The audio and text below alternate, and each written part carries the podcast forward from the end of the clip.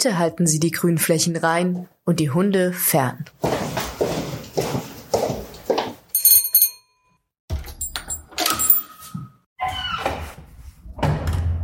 Der Podcast über Care im Gemeindebau.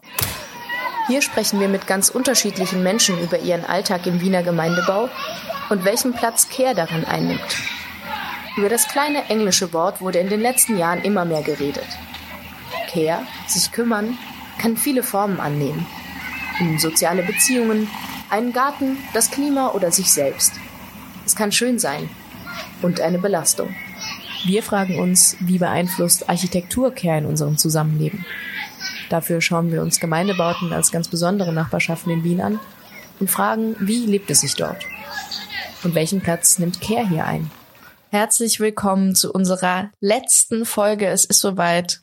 Wir sind bei Folge 6 angekommen. Schön, dass ihr immer noch da seid.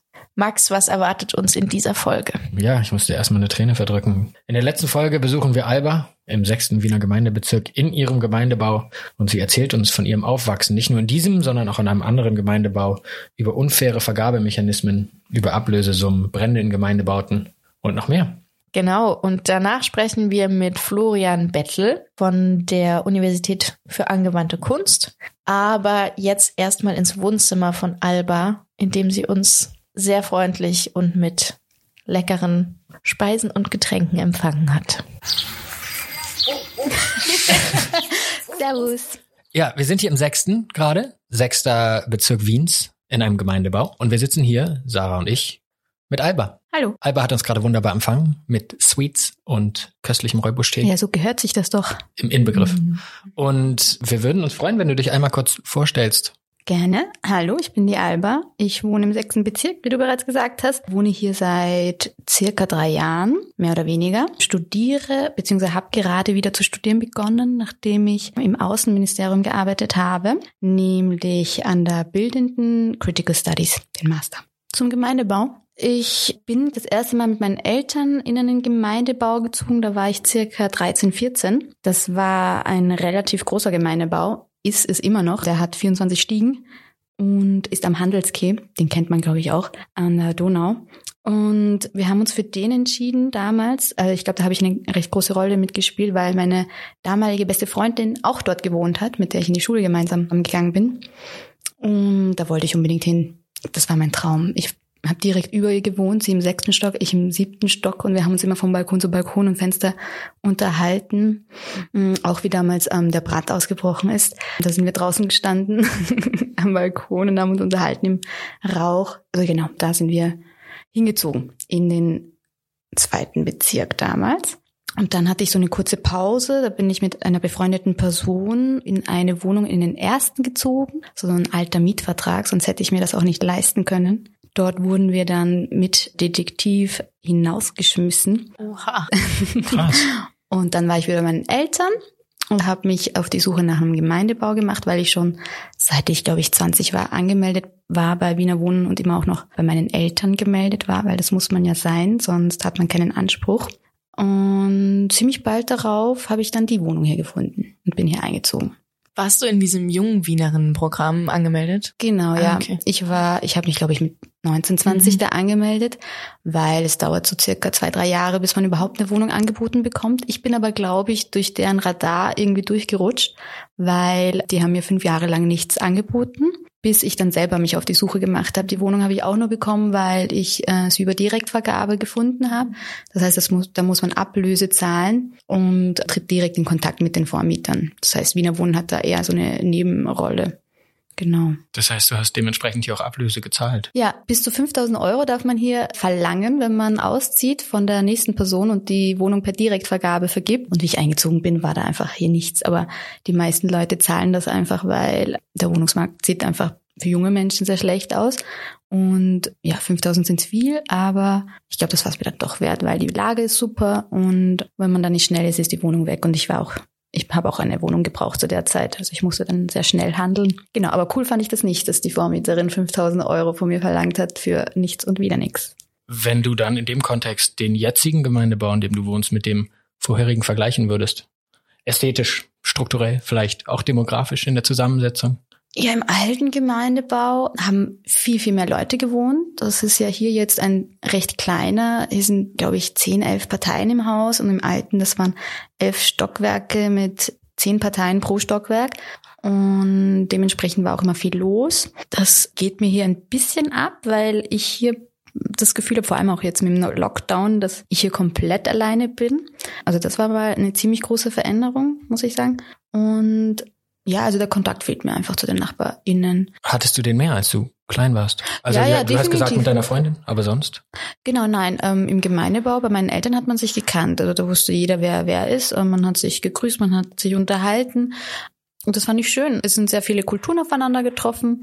Es gab natürlich die Familien, die denselben Background hatten, die hatten dann eher eine Verbindung zueinander. Aber dennoch, also meine Eltern, beide kurdischstämmig, hatten genauso Kontakt zu den österreichischen Bewohnerinnen des Gemeindebaus. Wenn jetzt nicht auch so eng, aber trotzdem gab es da so eine Ebene, wo man sich gut unterhalten konnte. Und das ist hier nicht der Fall? Jein. Also ich habe mit meinen direkten Nachbarn sehr viel Kontakt. Das sind auch die ältesten Bewohner des Hauses, glaube ich. Die haben mir sehr viel zu sagen, weil die kennen sich aus. Ich glaube, der Mann, der, der ist auch beim Mieterbeirat. Ich weiß nicht genau, wie sie sich nennen, aber auf jeden Fall weiß er ganz genau, wer hier wo wohnt, wie viele Leute gemeldet sind. Das war auch eine Zeit lang recht lustig, weil mein Ex-Freund mit mir gewohnt hat. Der war aber hier nicht gemeldet und offensichtlich hat er hier gewohnt, weil wir sind ja direkt gegenüber. Sie haben aber nichts gesagt. Also sie sind auch wenn ich das Gefühl habe, dass sie jetzt ein bisschen so ein Kontrollmechanismus im Haus sind, sind sie auch sehr nett. Also ich bin letztens zu ihnen rüber, weil ich was ausdrucken musste und mein Drucker nicht funktioniert hat. Dann haben sie super gern gemacht. Gibt's hier noch einen Hausbesorger oder eine Hausbesorgerin? Nein, es gibt so eine Putzfirma, die kommt und sich dann ums Haus kümmert und sonst für so, so Angelegenheiten sind eben meine Nachbarn zuständig. Aber ich glaube, das ist eher inoffiziell. Ich glaube, das sind eben so selbsterklärte Aufgaben, die sie sich gegeben haben. Sie, sie wissen alles, sie hören alles, sie wollen alles wissen. ist immer recht lustig. Das heißt, du hast unseren Besuch auch angemeldet? Nein, den habe ich nicht angemeldet, aber sie wissen bestimmt, dass ihr da seid. die haben euch bestimmt schon durchs Fenster kommen sehen, weil kurz bevor ihr gekommen seid, habe ich den Mist runtergebracht und der Müllraum, ähm, der ist ein Stockwerk tief war und da stand sie gerade äh, draußen vor der Tür. Ich habe mir gedacht, sie sieht euch bestimmt jetzt, wenn ihr kommt. Zufall mit Aber dem Koffer. vielleicht kannst du dann auch nochmal beschreiben, wie sieht der Gemeindebau, in dem du jetzt wohnst, aus? Also vielleicht auch, wie ist deine Wohnung? Mhm. Nochmal, weil wir sitzen gerade, für alle, die zuhören, in Albers Wohnzimmer, was sehr schön ist und sehr geräumig, kommt es mir vor, mit einem Balkon. Und wie viele Leute wohnen jetzt hier? Weil du auch eben schon meinst, der sieht anders aus als der deine Eltern. Ja, also der von meinen Eltern, das ist ein neuerer Bau. Das heißt, der ist noch recht gut beieinander. Der hier, der ist recht alt. Zum Beispiel die Fenster sind jetzt nicht so äh, gut isolierend. Es ist recht kalt äh, im Winter. Bei meinen Eltern war das nicht der Fall. Dort haben wir kaum heizen müssen. Also der ist ein bisschen heruntergekommener als der Gemeindebau von meinen Eltern, wo ich früher gewohnt habe. Aber trotzdem ähm, voll die schöne Gegend. Es ist recht zentral und Straßenkunst überall, was mir persönlich zusagt. Ich glaube den anderen BewohnerInnen im Haus nicht so. Ich gehöre auch zu mitunter zu den Jüngsten im Haus. Genau, der Altersdurchschnitt ist, glaube ich, so 50 plus im Haus. Das heißt, du bist demzufolge auch die die jüngste Bezugsperson. Also du bist als letzte hier eingezogen, höchstwahrscheinlich. Ich glaube ja. Also ich, ich habe zu den anderen NachbarInnen in den oberen Stockwerken wenig Kontakt. Alle sind recht anonym, kommt mir vor. Ich wüsste jetzt auch nicht, wer da oben wohnt. Ich sehe zwar ab und zu Leute im Haus. Ein älteres Ehepaar kenne ich vom Sehen her. Aber die anderen habe ich das Gefühl, die könnten genauso gut auch nur zu Besuch sein. Obwohl es kleiner ist. Man müsste ja meinen, dass äh, wenn, wenn das Haus kleiner ist, dass man da noch eher die Leute kennt. Aber ist nicht so. Auch nicht durch die obligatorische Zigarette auf dem Balkon. Das ist das nächste. Dadurch, dass die Balkone so nah beieinander sind, geht man ziemlich auf Tuchfühlung. Meine direkten Nachbarn mögen es zum Beispiel gar nicht, wenn bei mir am Balkon geraucht wird, weil die haben sich auch schon öfter beschwert, dass es, dass der Rauch zu ihnen reinzieht, wenn sie im Sommer das Fenster offen haben. Also ich rauche persönlich selber nicht, aber wenn Gäste da sind, erlaube ich das schon. Aber das ist dann auch nur sehr selten der Fall. Sonst rauchen wir aus dem Küchenfenster. Das geht dann. Und gibt's hier irgendwelche Räume, die gemeinschaftlich genutzt werden? Es gibt jetzt per se keinen Raum, aber es gibt eine Terrasse draußen.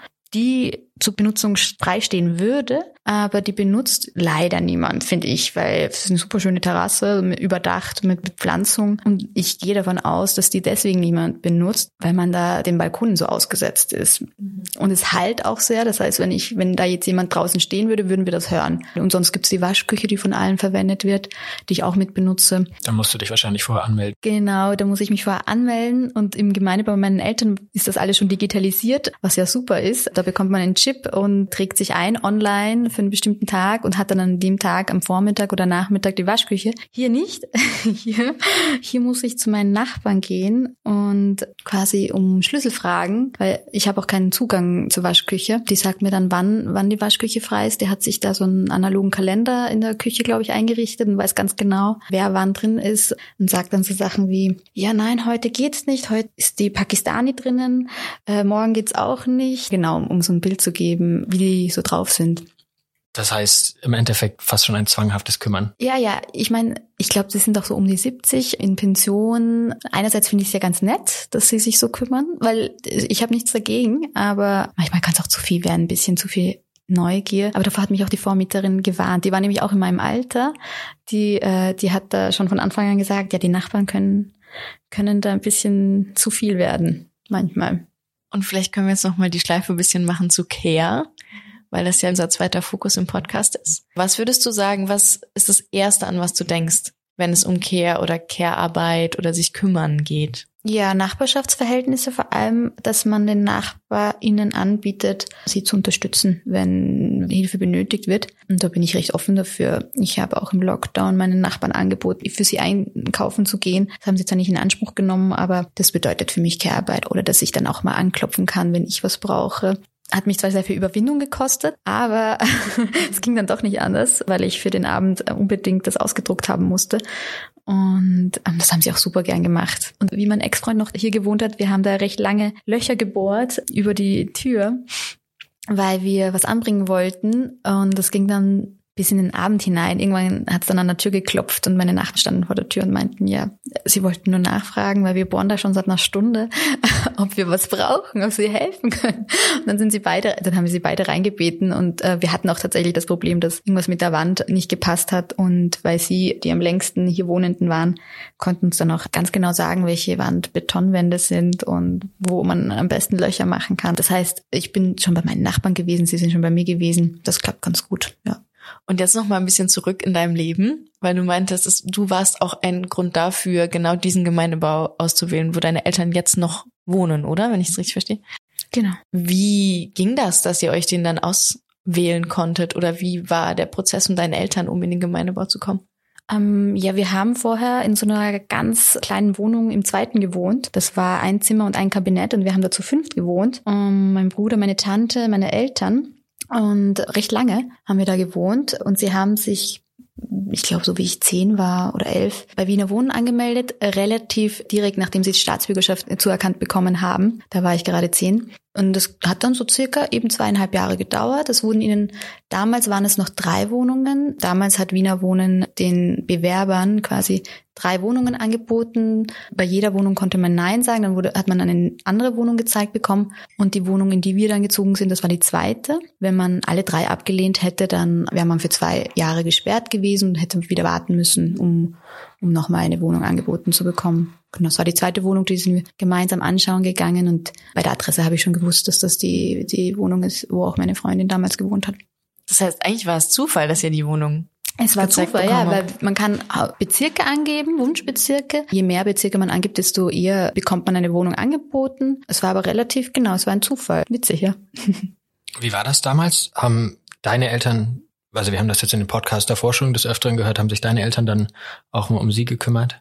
Um die Freundin? Um die Freundin? Um, ähm, ja, das war ein recht enges Verhältnis. Die Freundin, das war eine russische Bergjüdin aus Aserbaidschan. Die Eltern konnten Russisch, Türkisch, Deutsch, Englisch, Farsi und ihre eigene Sprache, Muttersprache Juhuri. Und dadurch, dass sie türkischsprachig waren, gab es auch so eine Connection zu meinen Eltern, vor allem zu meiner Mutter, weil mein Vater war eher zurückgezogen und hat sich nicht so gern den Nachbarn sozialisiert.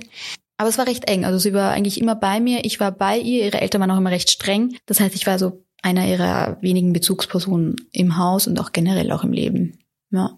Du hast von einem Brand erzählt. Habt ihr den gelegt? Nein, den haben wir nicht gelegt. Es war keine Brandstiftung. Äh, es ist damals ein Brand ausgebrochen, den ich auch erst mitbekommen habe, wie meine Freundin mich angerufen hat und gemeint hat, Alba, es brennt draußen. Es ist dann nichts passiert, aber die ganze Fassade war dann kohlschwarz und die Feuerwehr ist aufgetaucht. Die war direkt nebenan, lustigerweise, die Feuerwehr. Die hatten es nicht weit. Und es war aber auch nicht das Einzige, was, was so im Gemeindebau los ist. Es gab einige so große Ereignisse, die jetzt nicht unbedingt positiv waren. Zum Beispiel gab es dann auch einen Mord bei meinen Eltern, also nicht bei meinen Eltern, sondern bei einer anderen Familie. Es war eine türkische Familie, die wir auch gekannt haben. Da hat der Sohn der Familie, der war beim Bundesheer, ist zurückgekommen. Ich weiß nicht genau, was vorgefallen ist, aber er hat seinen Schwager erstochen. Da war ich gerade in der Schule und bin quasi angekommen, wie die Polizei nach ihm gesucht hat. Er hat sich irgendwo in im Gebüsch unten versteckt und äh, niemand durfte rein, äh, niemand durfte raus, bis er gefunden worden war. Das war sehr krass, vor allem auch, weil es gab zwar eine Gesprächsebene zur Familie, aber auch nicht so eine enge, auch nicht so ein enges Verhältnis zu ihnen. Wie ich glaube ich schon erwähnt habe, wir sind kurdisch, die Familie war türkisch, sunnitisch. Und meine Eltern, die sind zwar gläubig, aber nicht praktizierend und hatten zu den türkischen Familien im Haus eher so eine Smalltalk-Ebene. Und ich habe mich mit denen auch nur in meinem Aufzug unterhalten. Und kurz nach dem Ereignis habe ich die Frau des Verstorbenen im Aufzug getroffen, die in Tränen ausgebrochen ist. Ich habe mich auch nicht, ich habe jetzt auch nicht gewusst, wie ich mich verhalten soll. Ich habe sie versucht zu trösten für die zehn Sekunden, die wir dem Aufzug gefahren sind und habe mich dann verabschiedet. Sind aber kurze Zeit später wieder ausgezogen. Das war schwierig. Kannst du vielleicht da noch mal mehr beschreiben, wie waren die Care-Beziehungen eben in diesem Gemeindebau, wo deine Eltern noch leben? Und wie viel hatte das auch mit kulturellen Hintergründen zu tun oder auch gar nicht? Schon sehr viel. Zumindest die kulturellen Verhältnisse waren sehr ausschlaggebend für meine Eltern jetzt persönlich. Ein enges Verhältnis hatten sie tatsächlich nur zu der Familie meiner Freundin und zu den anderen kurdischsprachigen Familien im Haus. Es passiert oft automatisch, dass sich da so Gruppen bilden. Sonst haben sie sich auch gut verstanden mit einem österreichischen älteren Herrn, der war früher Taxifahrer. Aber das war auch nur der Fall, weil er auf meine Eltern zugegangen ist und er da sehr offen war und sich mit allen unterhalten hat im Haus. Aber ja, der kulturelle Hintergrund hat immer eine besonders große Rolle gespielt weil vor allem wir äh, nicht besonders religiös waren und ich gar nicht und mein Vater vor allem sich da gewehrt hat. Er wollte aufgrund vom Türken-Kurden-Konflikt aus gesehen nichts mit den Türken zu tun haben im Haus. Das hat er auch gesagt. Er hat die auch nicht gegrüßt. Höchstens ein Zunicken, wenn ein Gruß kam.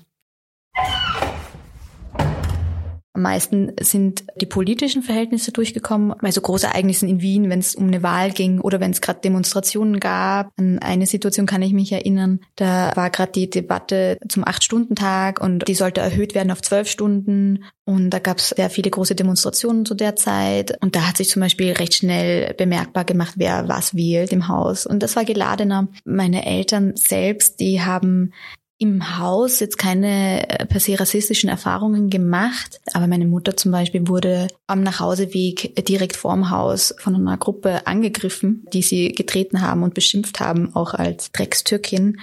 Türkin ist sie ja nicht, aber das war ja da auch in dem Fall egal.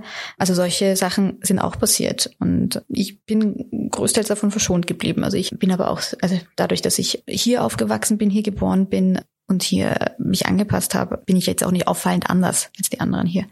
Äh, meine Eltern hingegen schon und es, es gab dann immer wieder Momente, wo man das gespürt hat, dass sie andersartig sind, genau. Oder so dargestellt werden, hingestellt werden. Und würdest du aber vielleicht sagen, hat der Gemeindebau, hätte der ein Potenzial, da auch was aufzufangen? Oder irgendwie auch so eine Identität zu schaffen, die eben, weil wir in einer anderen Folge mit dem Begriff Postmigration operiert haben, also zu sagen, das ist ein Raum, wo man dem entgegenwirken kann, auch gesellschaftlich? Finde ich auf jeden Fall. Ich habe sehr gern dort gewohnt, trotz dieser Vorfälle. Ich fand super nett, dass so viele verschiedene Menschen an einem Ort waren. Und es gibt definitiv noch Raum nach oben. Also ich würde das jetzt nicht unbedingt als Auftrag an Wiener Wohnen äh, sehen, aber vielleicht so die Möglichkeit bieten, dass die Leute selbst organisiert mehr Dinge machen können im Haus, veranstalten können, wo die Leute dann zusammenkommen. Ich glaube, das wäre auf jeden Fall, wäre super. Was mir noch einfällt, im Vergleich zum Gemeindebau bei meinen Eltern und hier, hier wohne ich jetzt alleine und spüre trotzdem so einen latenten Rassismus in der Luft. So Alltagsrassismus von älteren österreichischen BewohnerInnen, die dann eben so Aussagen machen, wie wenn sie über die Nachbarn reden und jetzt sie nicht beim Namen nennen, sondern wie vorher bereits erwähnt, die pakistanische Familie. Oder wie mein Ex hier noch gewohnt hat, habe ich mit ein Gespräch mit angehört. Da war ich zwar im, in der Wohnung, er war draußen im, im Flur und hat mit der Nachbarin geredet und, und da ist unter anderem auch mein Name gefallen und da meinte sie, ja, nein, also die Türken sind ja alle ein bisschen schräg, aber, aber ich sei da ganz anders. Ähm, ich sei ja super liebenswert und herzlich und, und ich habe dann also in mich hineinlachen müssen, weil das sind, sind so die Standardaussagen von so latent rassistischen Menschen, die ich aber auch verzeih, weil die mir persönlich jetzt nicht so nahe gehen, weil das sind alte Menschen, die wissen es nicht besser, sie meinen es nicht böse. Man kann sie natürlich darauf hinweisen, dass es vielleicht nicht so angebracht ist. Aber ich glaube, im Endeffekt werden die das jetzt nicht großartig ändern. Oder es wird sich an ihrem Verhalten und an ihren Aussagen nichts ändern, solange sie sich korrekt verhalten, mir gegenüber und auch anderen gegenüber, ist das für mich verzeihbar. Gab es denn da spezifische Gebote und vielleicht auch Verbote? Also innerhalb dieser Community jetzt im Gemeindebau, weil wenn ich mir den Gemeindebau als solchen vorstelle oder auch jetzt retrospektiv aus den anderen Interviews schließe, dass es gibt immer so kleine Verbote, das geht, das geht nicht, runter vom Rasen, drauf auf den Rasen. Gab es dann innerhalb dieser Community spezifische Sachen? Im Gemeindebau meiner Eltern eigentlich nicht. Es, es konnte sich eigentlich jeder recht frei bewegen. Es gibt so eine Geschichte die am Rande vielleicht noch relevant ist, da waren die Nachbarn unter uns im sechsten Stock. Ähm, das war nicht meine Freundin, das waren andere Nachbarn. Das war eine türkische Familie und die Eltern waren zu der Zeit auf Urlaub und der Sohn der Familie hat dann äh, drei Nächte hintereinander ziemlich laut Musik gehört und, und Party gemacht. Und im Gemeindebau sind die Wände einfach wahnsinnig dünn. Das hört man dann sofort. Und das, das hat alle genervt. Meine Eltern haben sich aber nichts äh, zu sagen getraut. Irgendwann bin ich dann vom Geschrei meiner Tante aufgewacht, die am Balkon stand und hinuntergeschrien hat um zwei Uhr, drei Uhr nachts, dass die auf Türkisch, dass sie gefälligst die Musik leiser machen sollen und ob er sich nicht schäme und was das sein soll. Und äh, seit drei Tagen, drei Nächten ist es laut, niemand kann schlafen. Das war sehr lustig. Sonst Partys im Gemeindebau? Ja, Keine Erfahrung? Erfahrung nicht, aber das stimmt tatsächlich. Also Partys, zu laut sollte man nicht sein im Gemeindebau. Da kommt sehr schnell eine Beschwerde. Das wollte ich noch fragen. Wie ist es in dem Gemeindebau, in dem du aufgewachsen bist? Gab es da gemeinschaftliche Räume oder wie hat sich quasi so eine Community, die du jetzt beschrieben hast, wo haben die sich getroffen oder wie wurde so Nachbarschaft da gelebt? Wie gesagt, es waren 24 Stiegen, die alle mit einem recht großen Hof verbunden waren. Der ging bis in den 20. Bezirk hinein, also ist der Gemeindebau. Und das waren Grünanlagen, da gab es Basketballplätze für die Kinder, Spielplätze. Einen Kindergarten gab es dort auch, der im Gemeindebau angelegt war. Das heißt, man hat sich sehr oft einfach vor der Tür, vor der Haustür unten getroffen und ist dann herumspaziert. Und die Kinder, die haben sich auch dort angefreundet im Haus auf den Spielplätzen. Genau, das waren die Gemeinschaftsräume. Aber einen Raum per se im Haus gab es nicht. Bist du noch oft bei deinen Eltern? Nicht so oft, aber immer mal wieder. Ich war letzte Woche erst dort bei meinem Vater und meinem Bruder. Meine Mutter ist gerade auf Urlaub, mittlerweile in Pension. Und, und dann sehe ich auch immer die Nachbarn. Also die kennen mich auch noch. Es ist jetzt schon ein paar Jahre her, dass ich dort nicht mehr wohne.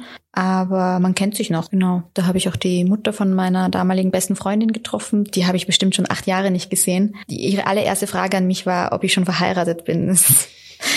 auch sehr witzig. Aber man kennt sich, also man ist per Du miteinander und es ist schon so eine Community. Auch wenn ich jetzt weggezogen bin, gehöre ich, fühle ich mich da immer noch zugehörig. Und meinst du, dass du auch erstmal im Gemeindebau bleibst? Auf jeden Fall. Ich habe keine Lust, jetzt da wieder was zu suchen in Wien. Ich fühle mich recht wohl hier. Was sind so die Reaktionen deiner Freunde, Freundinnen oder Menschen, die du neu kennenlernst, wenn du sagst, hey, ich wohne im Gemeindebau? Ist da so ein wow, oder ist es so ein Interesse wie bei uns oder ist es? Die sich in Wien auskennen und wissen, was ein Gemeindebau ist. Oder ähm, auch Zugezogene wie ich selber. Die sind dann meistens erstmal überrascht, aber eher positiv überrascht, weil die Gemeindebauten halt immer noch einer der wenigen Wohnungen sind, die man sich leisten kann tatsächlich. Und eine Freundin, die mich damals besucht hat, das erste Mal, die nicht gewusst hat, dass ich im Gemeindebau wohne und erst dann eben angekommen ist draußen und gesehen hat, dass es ein Gemeindebau und dann durch die Tür gekommen ist und sich die Wohnung angeschaut und gemeint hat, das sieht ja gar nicht aus wie ein Gemeindebau. Ist ja super schön hier. also das sind dann oft eben bestimmte Erwartungen, die die Leute haben, die dann, die, wenn sie mich dann besuchen, die sich dann widerlegen.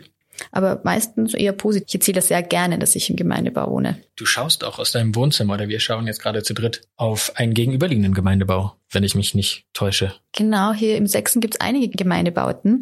Ich habe auch recht große Fenster und man hat ziemlich guten Einblick in mein Wohnzimmer. Aber ich auch. Also ich, ich sehe auch oft die Leute, die dann äh, gegenüber sind. Mittlerweile kenne ich ihre Gewohnheiten. Einmal da hat sich die türkische Familie gegenüber ziemlich laut gestritten. Da habe ich eine Zeit lang beobachtet, waren die zwei Schwestern, die sich ein Zimmer teilen. Die haben sich geprügelt, also mit Faustschlag und Tritten und Haare ziehen und beißen und allem drum und dran. Ich war kurz davor, die Polizei zu rufen. Es hat dann aber dann doch geendet. Eine der Schwestern ist dann hinausgestürmt, hat sich noch fertig gemacht vorm Spiegel. Also man, man kann sehr viel mit beobachten hier im Haus, vor allem auch, was im gegenüberliegenden Gemeindebau so abgeht.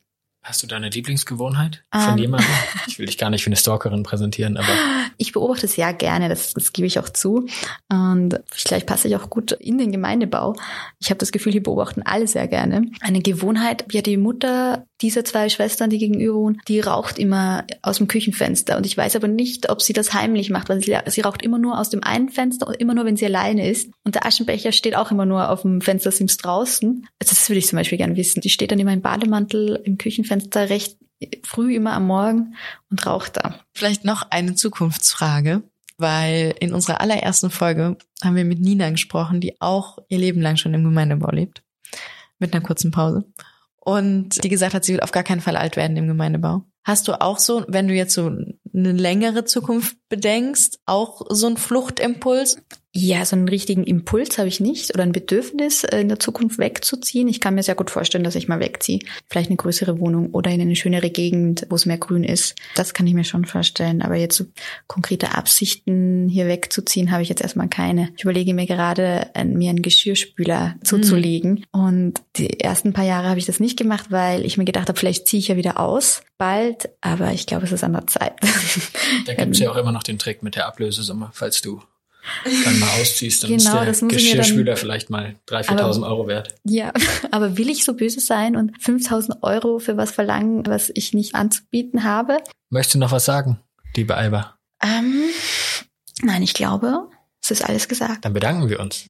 Ja, vielen, vielen Dank. Ja, schön, dass wir bei dir zu Besuch sein durften. Sehr gerne. Und ich glaube, wir werden jetzt noch den leckeren Tee austrinken und noch die eine oder andere Süßigkeit zu uns nehmen. Mhm. Absolut. Und ja, Vielen Dank. Danke euch. Hat mich gefreut. Auf bald. Nachdem Alba jetzt alles gesagt hat, haben wir trotzdem ein paar weitere Fragen und die richten wir an. Dr. Florian Bettel erforscht und lehrt an der Universität für angewandte Kunst im Bereich der Kulturwissenschaften und hat sich auch schon interdisziplinär mit dem Gemeindebau beschäftigt, vor allem durch seine Mitarbeit am Projekt Living Rooms, über das er uns auch ein bisschen was erzählen wird. Hallo Florian, schön, dass wir hier sein können. Ja, danke fürs Dabeisein bei diesem spannenden Thema. Wie gesagt, mein Name ist äh, Florian Bettel, arbeite hier an der Universität für angewandte Kunst in Wien, schon seit einigen Jahren an der Abteilung für Kulturwissenschaften. Genau, also die ähm, Abteilung für Kulturwissenschaften hat immer wieder mal auch Bezug zu dem großen Thema, das ihr bearbeitet, nämlich dem Gemeindebau. Und insofern wahrscheinlich ergibt sich dadurch die Einladung. Absolut. Was ist denn dein persönlicher Bezug zum Gemeindebau oder auch wie hast du dich bis jetzt damit beschäftigt? Also, um eins klarzustellen, also ich habe weder im äh, Gemeindebau gewohnt, noch bin ich dort aufgewachsen. Ich bin selber quasi zugezogen von den Bundesländern nach Wien. Mein Bezug zum Gemeindebau ist, dass wir vor ähm, einigen Jahren, also genauer gesagt von 2010 bis 2012, ein großes Forschungsprojekt gemeinsam mit der Universität Wien hatten, das sich mit dem Gemeindebau auseinandergesetzt hat. Das Ganze war damals eben eine Kooperation zwischen Angewandte und der Politikwissenschaft der Universität Wien und hat entsprechend dann auch dieses Schlag Schlaglicht auf den Gemeindebau äh, geworfen, indem wir uns selber die Frage gestellt haben, was ist diese ähm, eigenartige Mobilisierung von Zugehörigkeiten im Wiener Gemeindebau, also auf politischer Ebene. Wie kann man das lesen? Wie kann man das verstehen? Äh, und äh, was sind die Auswirkungen dann auch im Gemeindebau? Das war unsere Fragestellung. Genau, und das heißt Living Rooms, soweit ich mich erinnere. Wir würden das gerne kontextualisieren mit dir so ein bisschen, weil wir uns ja gerade das Interview mit Alba angehört haben und würden dich diesbezüglich fragen, was dir da besonders dran aufgefallen ist. Ja, sehr viel. Also ähm, natürlich halber, die sich selber als Kurdin definiert, auch dann halt äh, in dieser Kultur der Kurden, Kurdinnen spricht, aber natürlich auch das dann immer einkragt in diesem Bereich der türkischen Community, türkischen Kultur, also so wie es halt dann auch in diesem Interview diese Begriffe auch fallen. Und es ist natürlich genau, das sind diese vermeintlichen Zuschreibungen, die wir uns ja dann damals angeschaut haben. Ja. Das heißt, es wurde dann auch in dem Gespräch mit Alba ja auch erwähnt, dass es sowas gäbe wie eine Community im Gemeindebau, also wo sich dann die Leute als dem Gemeindebau zugehörig fühlen. Ähm, als Kulturwissenschaftler sind wir äh, oder bin ich äh, mal grundsätzlich skeptisch bei solchen Zuschreibungen, weil das Fiese ja an dem Begriff der Zugehörigkeit ist ja das, dass der immer korreliert mit der Inklusion und der Exklusion. Das heißt, der zugehörig kann ich mich fühlen zu etwas, aber ich werde auch zugehörig gemacht äh, von anderen. Und das kann positiv wie negativ sein. Und natürlich gerne werden solche äh, Zugehörigkeiten erzeugt über Äußerlichkeit, Hautfarben, äh, Kopftuch, Klamotten, Alter und so weiter. Musikstil, das, das fällt hier alles rein, aber die können auch anders gelagert sein. Ja? Also wir sehen ja, Zugehörigkeit kann ja auch sein, dass man sich einem Fußballverein zu, zugehörig fühlt. Ja? Das ist ja ein extrem weites Feld.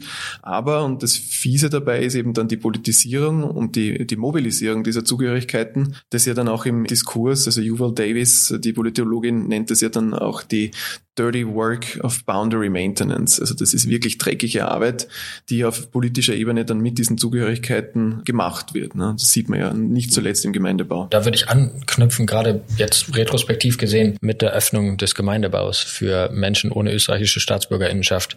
Die wird da intensiviert gewesen sein, oder nicht? Nicht unbedingt, weil die Staatsbürgerschaft ja nicht sichtbar ist. Das heißt, man erkennt die Staatsbürgerschaft ja nicht, aber man erkennt womöglich, dass die Person aus der Türkei zugewandert ist. Ja, das könnte man theoretisch zumindest vermuten. Ja? Und so, sofort wird dieser Bezug hergestellt, wenn man das machen will. Und äh, man würde dann genau so eingeordnet werden, im Guten wie im Schlechten. Ne? Also man kann ja dann auch inklusiv von einer Community dann aufgenommen werden, aber natürlich, ich, wenn man so will, die dieses rassistisch lesen, die würden dann dich halt entsprechend dann exkludieren und, und dem anderen zuordnen. Ja? Das womöglich sogar dem Feind dann. Ja? Also insofern äh, ist diese Öffnung auf Ebene der Staatsbürgerschaft natürlich auf politischer Ebene heiß umkämpft gewesen. Allerdings für das Alltagsleben im Gemeindebau hat, hat das lang vorher begonnen, weil die, wenn man es jetzt so will, wenn man es jetzt zum Beispiel wiederum auf die Türkei fokussiert, gerade dieser große Bereich des ex-jugoslawischen Bereichs, der genauso in diese Gastarbeiterbewegung reinfällt, der ist weniger beackert, weil die, wenn man jetzt von politischen Playern hier sprechen will, die FPÖ sehr früh äh, die serbische Community ja als Wähler Community erkannt hat und dann gegen die türkische, das ist immer so schwierig, das jetzt zu bezeichnen, die türkische Bevölkerung in Wien, was soll das sein, ja? Aber wenn man so will, also Leute, die aus der Türkei damals zugewandert sind, das war dann immer klar quasi das Gegenüber. Und insofern hat sich diese Staatsbürgerschaft ja schon zuvor ergeben, weil natürlich sehr viele ähm, durch diese, die nach Österreich mit dieser Gastarbeiterbewegung gekommen sind, auch die österreichische Staatsbürgerschaft erlangt haben und die natürlich dann schon im Gemeindebau waren. Also das heißt, dieses, wenn man so will, migrantische Aussehen des Gemeindebaus gab es schon vor der Öffnung des Staatsbürgerschaften. Die ist ja nur auf EU-Ebene, ja. Das geht ja vor allem auf EU-Staatsbürgerinnen im Gemeindebau.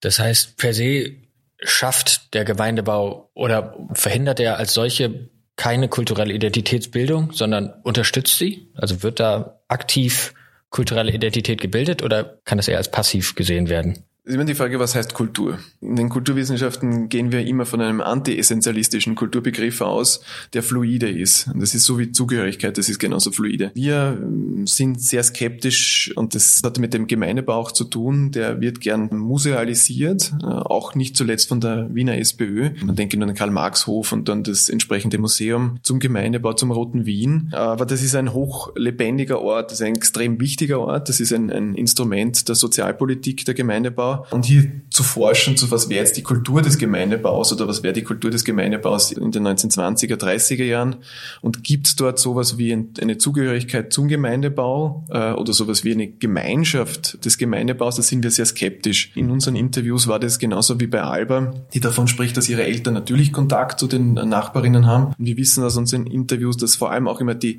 älteren Personen, die schon lange im Gemeindebau wohnen, sehr starke Verbindungen mit den Nachbarinnen und Nachbarn haben dass das damit zu tun hat, dass das früher auch so eine Notgemeinschaft war. Also die Leute waren voneinander abhängig, wenn es zum Beispiel darum ging, aufs Amt zu gehen. Da spielt natürlich Analphabetismus eine große Rolle. Aber natürlich auch, das, man darf ja nicht vergessen, der Gemeindebau in den 1920er, 30er war auch migrantisch. Also gerade durch den Kollaps der Monarchie, die Personen, die aus den Kronländern wieder zurück nach Wien gekommen sind, die waren jetzt auch nicht unbedingt vertraut mit den Abläufen, auch mit der Sprache. Das heißt, hier hat man schon sowas wie eine Zwangsgemeinschaft von Personen, die im Gemeindebau wohnen wohnen und die äh, sich dadurch auch kennenlernen. Natürlich spielt hier auch die Partei, also in dem Fall die SPÖ, eine Rolle. Die entsprechende Lokale vor Ort hatten aber auch Bibliotheken, äh, Kindergärten, alle diese sozialpolitischen Instrumente, die im Gemeindebau immer schon mitgedacht worden. Und das ist das Fantastische an diesem städtebaulichen Ensemble. Das darf man auch nicht vergessen. Das sind ja auch städtebauliche Ensemble, gerade im Roten Wien, wo es um Platzgestaltung geht. Also wie denkt man Stadt? Und das war hochexperimentell. Also das war wirklich, da waren Architektinnen und Architekten am Werk, die weitgehende Gestaltungsfreiheit hatten, natürlich limitiert, aber da waren große Experimente am Werk. Also wenn man an diesen äh, Brenner äh, Gemeindebau äh, denkt. Also das ist wirklich äh, experimentell, ja, experimentelle Architektur oder das Einküchenhaus. Wenn du sagst, damals war es ein Experiment, wie viel von dieser experimentellen Kraft ist denn heute, also fürs 21. Jahrhundert, da noch zu finden? Das ist interessant, weil ähm, das sehen die Wiener, die Wienerinnen weniger, als man das aus dem Ausland sieht. Also gerade wenn man immer wieder mal Gemeindebau nachsieht, die FAZ, der Spiegel, gerade bei der letzten Wahl in, in Deutschland, hat man das gesehen, die referenzieren immer nach Wien Wien, weil das Thema Wohnen ein riesengroßes Thema ist. Also man sieht jetzt wieder in Paris, man, hat eben, wie gesagt, in Deutschland das Thema, überall wird das Wohnen nicht mehr leistbar und insofern hatte diese experimentelle Kraft bis heute. Also außer dass er 2004 das eingestellt wurde, der Gemeindebau, und jetzt wieder begonnen wird mit Gemeindebauten. Aber die Strukturen sind nach wie vor da, äh, werden jetzt weitergedacht in, in verschiedensten, also auch mit den Genossenschaften, die auch teilweise sehr interessante Projekte hervorbringen. Und insofern sieht man dieses Experiment bei uns weniger, als, als man das vom Ausland her wahrnimmt. Das ist immer sehr erstaunlich. Und sonst, wie gesagt, also die Wiener SPÖ tut sich sehr schwer mit dem Gemeindebau, weil sie wissen, dass sie da drinnen kaum Wahlen oder mit dem Thema kaum Wahlen gewinnen können. Der Gemeindebau, und das sieht man hier, äh, das war, wie man es damals eben angeschaut, 2010 mit der Wiener Landtagswahl, ist aufgeteilt zwischen SPÖ und FPÖ. Alle anderen Parteien spielen keine Rolle. Das heißt, man hat diesen ständigen Kampf dann im Gemeindebau zwischen SPÖ und FPÖ. Die SPÖ eben, wie gesagt, tut sich sehr schwer und natürlich ist es nostalgisch. Ja, dann gibt es eben dann diese Museen, es Sch Schriften darüber. 2010 ist auch was sehr Interessantes passiert. Da hat die FPÖ massiv natürlich wieder interveniert mit dem Zuzug, Gemeindebau und, und äh, quasi die, ja, wer auch immer das mhm. dann sein mag, nehmen uns die Wohnungen weg. Und damals äh, der, der Wohnbaustadtrat Michael Ludwig, heute Bürgermeister, hat damals äh, im Wahl Wahlkampf darauf gesetzt, diesem Narrativ der FPÖ etwas entgegenzuhalten. Also was hat die FPÖ gemacht? Die haben Alltagskonflikte wie Lärm, Geruchsbelästigung etc.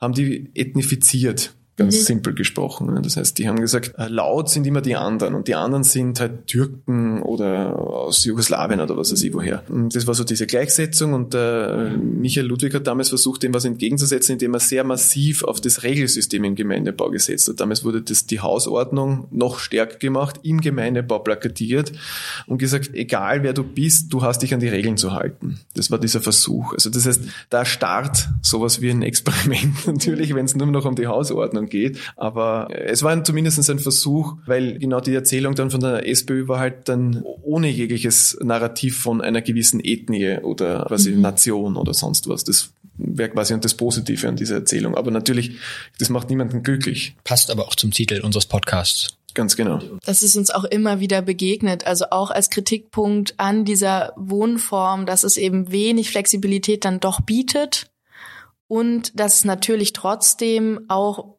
wenn jetzt bestimmte Barrieren nicht mehr sind, um in den Gemeindebau zu kommen, dass es trotzdem ein extrem bürokratisierter Prozess ist, um da überhaupt reinzukommen. Und eben dieses Bild von außen, ah, der Gemeindebau ist irgendwie so das größte Wohnbauprojekt Europas und das ist was ganz Besonderes. Und wir haben jetzt schon gemerkt in den Gesprächen, trotzdem, obwohl es vielleicht schon einen höheren Standard hat als in anderen Ländern, es trotzdem natürlich viel Potenzial zur Kritik gibt. Und auch die Frage ist, was passiert damit in der Zukunft? Das wäre vielleicht jetzt auch so eine Frage, weil wir auch schon viel pessimistische Ausblicke jetzt gesammelt haben. Und äh, bei dir höre ich jetzt auch mehr auch vielleicht was Positives raus. Also wie könnte der Gemeindebau eben dieses besondere Experiment bleiben oder wie müsste er sich verändern? Für eine postmigrantische Gesellschaft im 21. Jahrhundert? Äh, ich nicht, ich habe keine Antwort natürlich auf die Frage. ähm, aber äh, ich persönlich glaube, dass das äh, einer der wesentlichsten und wichtigsten sozialpolitischen Instrumente der Stadt Wien ist, Punkt. Also der, Gemeindebau ist enorm erfolgreich und das äh, fällt dem Gemeindebau auch wiederum auf den Kopf. Das heißt, sehr viele Karrieren verlaufen, man sieht es ja bei Alba, ne? also das sind Leute, die checken in diesen Gemeindebau ein, die kommen aus einer gesellschaftlichen Schicht, aus einer gesellschaftlichen Klasse, die nicht vorsieht, dass die Karriere machen. Ne? Also quasi in dieser konservativen Konstruktion von sowas wie Gesellschaft. Die sind nicht vorgesehen dazu, dass sie auf die Uni gehen. Der Gemeindebau will aber die Leute, und das war immer schon das Konzept, die Leute so weit frei dass sie das genau das machen können. Das ist schwierig genug, kann ich jetzt nicht naiv werden, aber äh, es ist so, dass gerade in den 1920er, 30er Jahren war der Gemeindebau so konzipiert, dass die Miete äh, circa acht bis zehn Prozent des Arbeiterinnen-Einkommens ausmacht. Das ist irrwitzig. Das ist eine Erzählung, die so von sowas wie von Zukunft zeugt. Ne? Und das war so erfolgreich, dass sehr viele Leute dann wirklich Karriere gemacht haben äh, im Gemeindebau, die sind aber dann ausgezogen. Das ist ja auch die Idee des Gemeindebaus, nur ist halt dann immer nur sichtbar, dass das im Gemeindebau äh, halt die Armen leben oder die äh, nicht erfolgreichen. Und die erfolgreichen leben dann nicht im Gemeinbau. Aber warum ist das so? Weil die halt zum großen Teil auch dort auschecken, weil dieses Sprungbrett ihnen genützt hat für ihre eigene Biografie. Was man hier auch vielleicht, was du gerade erwähnt hast, mit dem, das Einchecken in den Gemeindebau ist so hochbürokratisch. Das war ja auch gewollt, weil die Kritik am Gemeindebau davor immer der war, dass es so politisch ist. Das mhm. heißt, um da, also vor 60er, 70er Jahren, einen Platz im Gemeindebau zu bekommen war, das war natürlich jetzt nirgends niedergeschrieben, aber es war klar, du brauchst ein Parteibuch. Ah, also du okay. warst Teil der SPÖ und die SPÖ hat dann dafür gesorgt, dass du dann diesen Ort zu wohnen bekommst. Das muss man genauso kritisieren. Das heißt, die Lebensrealität war so, dass, dass du über die Partei deinen Job bei den Wiener Linien bekommen hast, genauso wie deinen Wohnbereich und sonstiges. Deswegen wird heute noch gern die Stadt Wien synonym gedacht mit der SPÖ. Das verschwimmt alles ein bisschen. Auch in der Selbstwahrnehmung ist, war in unseren Interviews dann relativ klar ersichtlich. Und dann gab es einen sehr starken Druck auch von der Opposition zu sagen, und das hat natürlich auch was sowas mit Neoliberalismus zu tun, das soll entpolitisiert werden. Ne? Und was ist die Entpolitisierung? Das Ganze wird bürokratisiert. Und jetzt kritisiert man wieder die Bürokratisierung. Das ist schon interessant. Das heißt, ich glaube, und äh, wir haben das bei einem, bei einer Podiumsdiskussion im Sandleitenhof dann erlebt, wo eine SPÖ-Bezirksrätin, die sich total einbringt für die Partei, aber dann quasi in der Diskussion, Coram Publico, plötzlich sagt, was soll das überhaupt? Warum reden wir über diesen Gemeindebau? Das ist doch ein Wohnort wie jeder andere. Das ist ja keine sozialpolitische Maßnahme. Und hier muss man klar widersprechen. Natürlich ist es eine. Dieses Selbstverständnis würde dem Gemeindebau gut tun. Zu sagen, wir sind eine sehr erfolgreiche sozialpolitische Maßnahme, auf den eigentlich die ganze Welt blickt. Und äh, ich finde es so ein bisschen schade, dass hier politisch äh, das so immer so ein bisschen hinten angestellt wird und so getan wird, als wäre das wirklich der normalste Ort der Welt. Der ist nicht normal. Ja? Der, ist, der ist teilweise in seiner Architektur brillant. Also gerade wenn man da jetzt die Gemeindebauten, die wir am Gürtel uns angeschaut haben, da im fünften Bezirk, also sie in Räumannhof, das sind einfach fantastische Gebäude und sie werden solche Gebäude in aktuellen Wohnbau nicht so schnell finden, auch in dieser städtebaulichen Dimension. Also insofern täte dem Gemeindebau ein gewisses Selbstverständnis und Selbstbewusstsein gut, hier auch einfach einmal aufzuzeigen, was hier geleistet wurde und wie erfolgreich das Ganze ist. Mieten sind, das ist bei Alba ja auch äh, im, im, Gespräch gefallen, Mieten sind sowieso ein Thema. Ja? Also das heißt, mhm. der Gemeindebau ist nicht mehr so günstig, wie er mal war. Und das ist ein Problem. Ja, sie beschreibt ja auch dann diese Logik, wenn man dann eine Wohnung über eine Direktvergabe bekommt, also ein Teil der Bürokratie quasi umgehen kann, dann ist man wieder darauf angewiesen, eben das Bargeld zu haben, um so eine Ablöse zu zahlen. Also irgendwie scheinen sich da ja so neoliberale Logiken dann doch einzuschleichen. Würdest du da die Verantwortung auch wieder bei der Politik sehen? Genau, ja, ganz klar. Also die, die Rahmenbedingungen kann nur die Politik schaffen. Das, diese magische Hand äh, der Wirtschaft, die gibt's nicht. Das muss ja jedem klar sein. Also insofern Insofern kann hier nur die Politik dafür sorgen, dass solche Instrumentarien dann nicht vorhanden sind, also dass hier Ablösesummen dann verlangt werden und sie so ein kleiner Markt da drinnen etabliert. Meine, die Stadt war jetzt sehr drastisch, äh, wenn es um diese Airbnb-Vermietungen ging. Also da haben sie jetzt sehr schnell reagiert. Aber äh, ja, man muss ja immer wieder sagen, dass hier keine Partei in Österreich von diesen Verlockungen des Neoliberalismus gefeit ist. Also die äh, SPÖ hat hier tatsächlich auch äh, sehr stark dann diese neoliberalen Instrumentarien und Logiken in sich auch aufgenommen aufgenommen. Und diesen Kampf haben sie einfach in der SPÖ bis heute aber natürlich auch in allen anderen Parteien. Die Gefahr, also diese, diese immerwährende Gefahr der Privatisierung des Gemeindebaus, als wie realistisch erkennst du die? Nee, es wäre super bequem. Also die, wie gesagt, das, der, der Gemeindebau ist unangenehm äh, politisch. Der Gemeindebau ist deswegen so unangenehm, weil man hier einfach mit dieser gesellschaftlichen Realität zu tun hat, die mal nicht angenehm ist. Und Alba erwähnt das ja auch. Also ich meine, diese Geschichte mit ihrer Mutter, die da vor der Tür äh, verprügelt wird, das ist unerträglich. Aber genau deswegen muss man dorthin blicken, äh, weil, weil das hier so Brennpunkte sind äh, und Schlaglichter auf Alltagsrealitäten werfen. Und deswegen wäre natürlich das Angenehmste, sowohl würde jede Partei sofort privatisieren, ja, weil das echt unangenehm ist. Aber natürlich ist es dann die Abschaffung von sowas wie Politik. Das ist äh, grotesk. Man darf nicht vergessen, der ehemalige Bundeskanzler Werner Feimann, der lobbyiert jetzt für die äh, Privatisierung der Gewinne von gemeinnützigen Genossenschaften. Das heißt, das ist schon in diesen Parteien sehr nahe drinnen und ist heftigst zu kritisieren, weil eben die Privatisierung des Gemeindebaus wäre desaströs. Und das ist ja genau in Barcelona passiert. Dort wurden mhm. die sozialen Wohnbauten mit einem Schlag privatisiert und plötzlich ist es unleistbar. Natürlich. Ja. ja absolut. Und was lässt sich dem entgegensetzen? Gibt es da irgendwie Instrumente oder Möglichkeiten als die, die wir sind, die sich damit beschäftigen, die sich künstlerisch damit beschäftigen, die sich interdisziplinär damit beschäftigen, da eine Stimme zu haben oder wählen gehen. Also Demokratie mhm. funktioniert genauso. Ähm, wir haben immer noch unglaubliche Gruppe von Nichtwählerinnen, darf man nicht vergessen. In Deutschland haben wir ein sehr schönes Beispiel gerade gesehen von einem direkten Volksentscheid äh, zur Reverstaatlichung einer gigantischen Wohnbauinstitution, die eben verscherbelt wurde. Das heißt, hier gibt es sehr viele Instrumentarien, gerade auf politischer Ebene, neben dem Diskurs, der zu führen ist, sich auch wirklich direkt einzubringen. Kann man wahrscheinlich nicht zitieren, aber ich bin ja eigentlich ein großer Anhänger von sowas wie Hausbesetzungen. Das ist wahrscheinlich Kann man sicherlich zitieren. Dort, wo ich wohne, am Praterstern, da gab es ja vor ein paar Jahren eine Hausbesetzung und die Kolleginnen waren so clever, dass sie sogar meine Nachbarin, die jetzt dem nicht wohlgesonnen war, trotzdem wohlgesonnen war, weil die einfach gute Öffentlichkeitsarbeit gemacht haben mit Pizza-Einladungen etc. Also man kennt das, das Pizza muss bleiben. Also das heißt, hier kann man schon aktiv werden. Und ich finde, also sowas wie Hausbesetzungen sind für mich legitim aus dem Grund, weil die Umkehrung, die Privatisierung so radikal ist. Wenn man sich das anschaut, was hier mit Geld gemacht wird mit dem Thema Wohnen, das ist gigantisch. Und gerade als wirklich äh, markantes Memorial in London, dieser Grenfell Tower, also der 2017 im Juni verbrannt ist und mit dem 60, ich glaube es waren circa 60 Personen einfach verbrannt waren, einfach nur auf spekulativer Ebene. Das muss man hier schon sagen. Also diese Radikalität, die dann immer gesagt wird, na, jetzt wird ein Haus besetzt oder wird demonstriert, muss man entgegen entgegenhalten, der Markt ist viel radikaler und brutaler und hier, hier geht es wirklich um Menschenleben. Absolut. Das heißt, die unsichtbare Hand des Marktes mit der sichtbaren Hand der Besetzung schlagen, um das, um das, um das bildlich zu sprechen. Das gefällt mir sehr, sehr gut. Alba ist da ja auch politisch engagiert und wird Ihnen da sicherlich auch zustimmen. Ich würde noch mal kurz zurückkommen auf die Möglichkeiten von Diversität. Wir haben Diversität immer jetzt ein bisschen extrahiert irgendwie als solches gesehen und Diversität wird ja auch auf eine gewisse Art und Weise mit dem Gemeindebau verbunden. Aber was, was für Chancen sehen wir denn da drin, um einfach vielleicht noch mal darauf zurückzukommen, dass da halt verschiedene Arten von ich benutze den Begriff einfach nochmal, Kulturen zusammenwohnen, Nationen zusammenwohnen. Gerade wenn man das beispielsweise auch im Bezug auf ein künstlerisches Projekt wie das eurige sieht.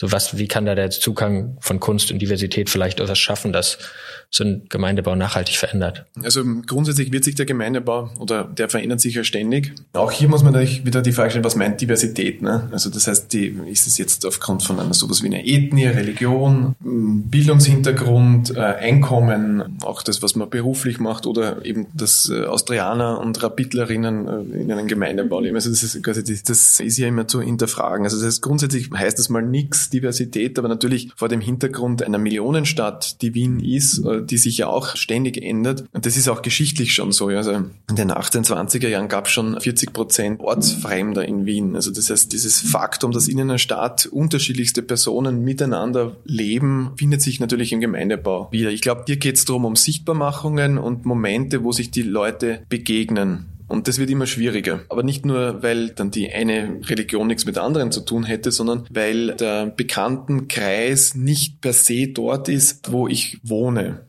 Und er erstreckt sich eigentlich über die ganze Stadt. Also gerade mit diesen Kommunikationsmedien hat das nicht mehr mit der Stadt zu tun, sondern auch darüber hinaus. Also Leute, die sich dann im Ausland aufhalten. Das haben wir auch in diesen Interviews gesehen, dass die Personen auch davon schreiben, dass sie ihre Freundinnen und Freunde besuchen, aber die befinden sich nicht unbedingt im Gemeindebau. Und da gibt's eh schon verschiedenste Instrumentarien, also wie zum Beispiel die Wohnpartner, die da unterschiedlichste Formate anbieten. Und zwar interessanterweise, und das ist wiederum äh, das Interessante an der Geschichte, an den Orten, die immer schon gedacht waren als Ort der Begegnung, also wie zum Beispiel der Waschsalon, und die mit dieser starken Politisierung von Zugehörigkeit immer mehr problematisiert wurden. Also dieser Waschsalon war einfach ein Ort des Konflikts plötzlich, der vorher einfach quasi ein Ort der Begegnung war. Und insofern versuchen hier die Wohnpartner mit sehr unterschiedlichsten Methoden, sehr geschickt, mit einem großen Engagement hier wieder Momente herzustellen. Wir haben das im Karl-Waldbrunner Hof gesehen, ja, zum Beispiel mit gemeinsamen Spieleabenden, wo Leute ihre eigenen Spiele mitnehmen. Und hier Diversität meint aber auch alt und jung. Also das heißt dann, dass das hier sowas wie Spiel, da gibt's ja auch große Unterschiede, wo dann einfach dann die Alten, sage ich jetzt mal unter Anführungszeichen, ihre Spiele aus ihrer Kindheit mitnehmen und die Kids von heute den Alten ihre Spiele zeigen. Und das sind extrem interessante Momente, die eine unglaubliche Vor- und Nachbearbeitung bedürfen, aber funktionieren. Dieses Care-Moment finden Sie auch im Gemeindebau schon institutionalisiert in Form zum Beispiel der Wohnpartner. Ich fand es ganz spannend, dass du vorhin meintest, das ist eigentlich was Positives, wenn die Leute wieder auschecken aus dem Gemeindebau, wenn sie Karriere gemacht haben.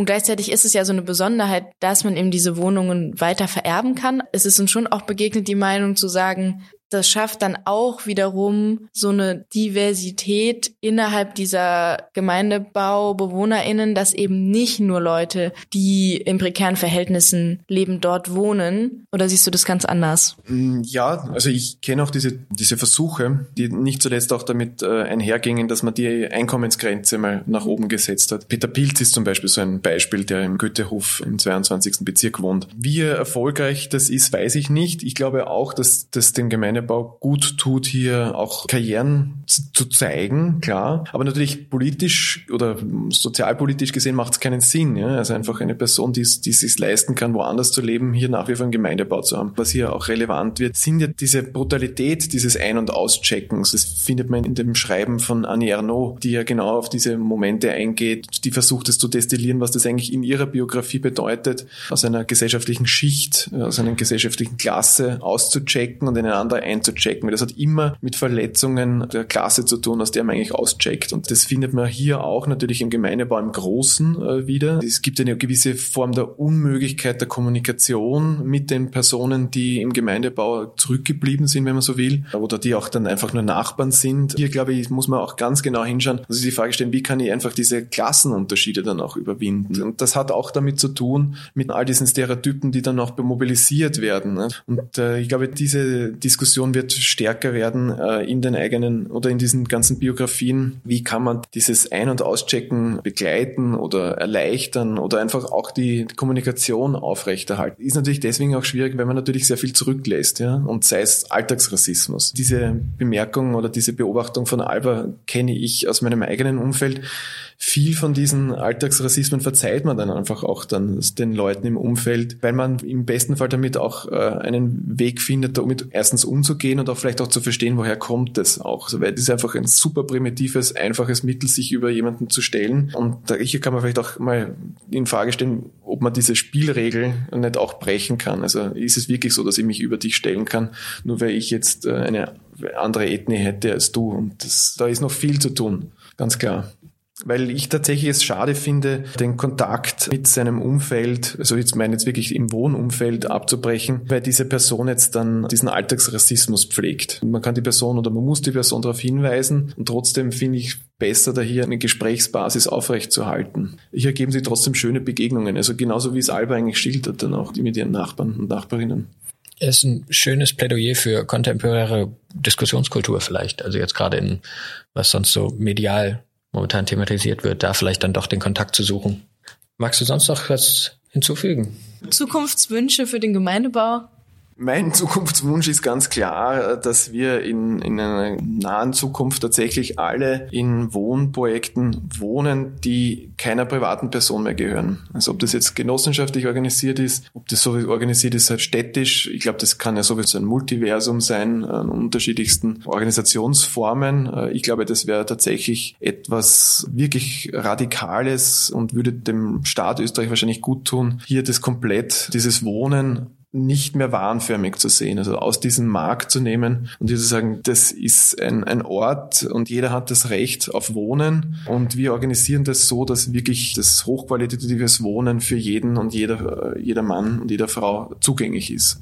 Das wäre doch wirklich mal was Schönes, was ich mir wirklich wünschen würde in dem Fall. Besser hätte man die sechste Folge des Podcasts, glaube ich, nicht beenden können. Ja, auf jeden Fall. Danke dafür. Ja, und danke für das schöne Gespräch. Danke euch.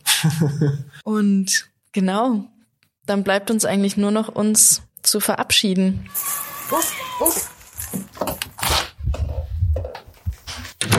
Damit sind wir am Ende. Nicht am Ende unserer Kräfte und auch nicht am Ende der Diskussion, aber sicherlich am Ende unserer sechsteiligen Serie über den Wiener Gemeindebau. Es wurde romantisiert, es wurde entmystifiziert. Wir haben verschiedenste Orte besucht. Sarah, sag doch mal ein bisschen, wo wir waren. Ja, wir waren in Küchen, in Wohnzimmern, in Praxisräumen, in wissenschaftlichen Besprechungszimmern. Wir waren an Universitäten, in Gemeindebauten, überall in der Stadt, im Zentrum, an der Peripherie. Und wir wollen uns ganz, ganz herzlich bei all denen bedanken, die sich die Zeit genommen haben, mit uns zu sprechen, die uns Teile ihres Lebens gezeigt haben und ihrer Forschung. Vielen, vielen Dank an alle von euch. Da kann ich mich nur anschließen. Repräsentativ für die Raumstation Wien. Ja, rauf auf den Rasen, würde ich sagen. Los geht's.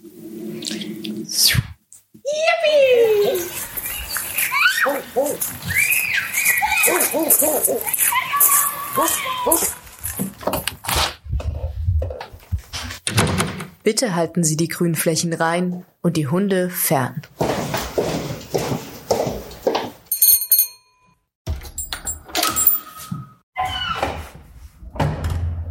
Podcast über Care im Gemeindebau.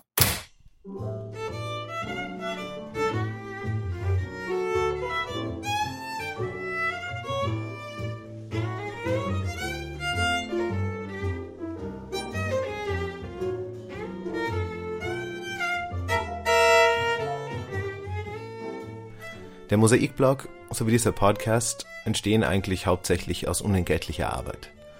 Wir sind allerdings auch spendenfinanziert. Unter www.mosaik-blog.at unter dem Reiter Spenden gibt es die Möglichkeit, einmalige Spenden oder auch Daueraufträge einzurichten. Und die, die gerade finanziell gut dastehen, könnten sich überlegen, vielleicht noch andere linke Medien etwas zu fördern – um 120 Euro gibt es beispielsweise ein Förderabo für den Augustin. Oder aber auch die Anschläge lesen sich wirklich gut. Unser Jingle stammt von der hochtalentierten Sejin Jeon, deren Interpretation des Jazz-Klassikers Summertime wir auch hier im Abspann hören.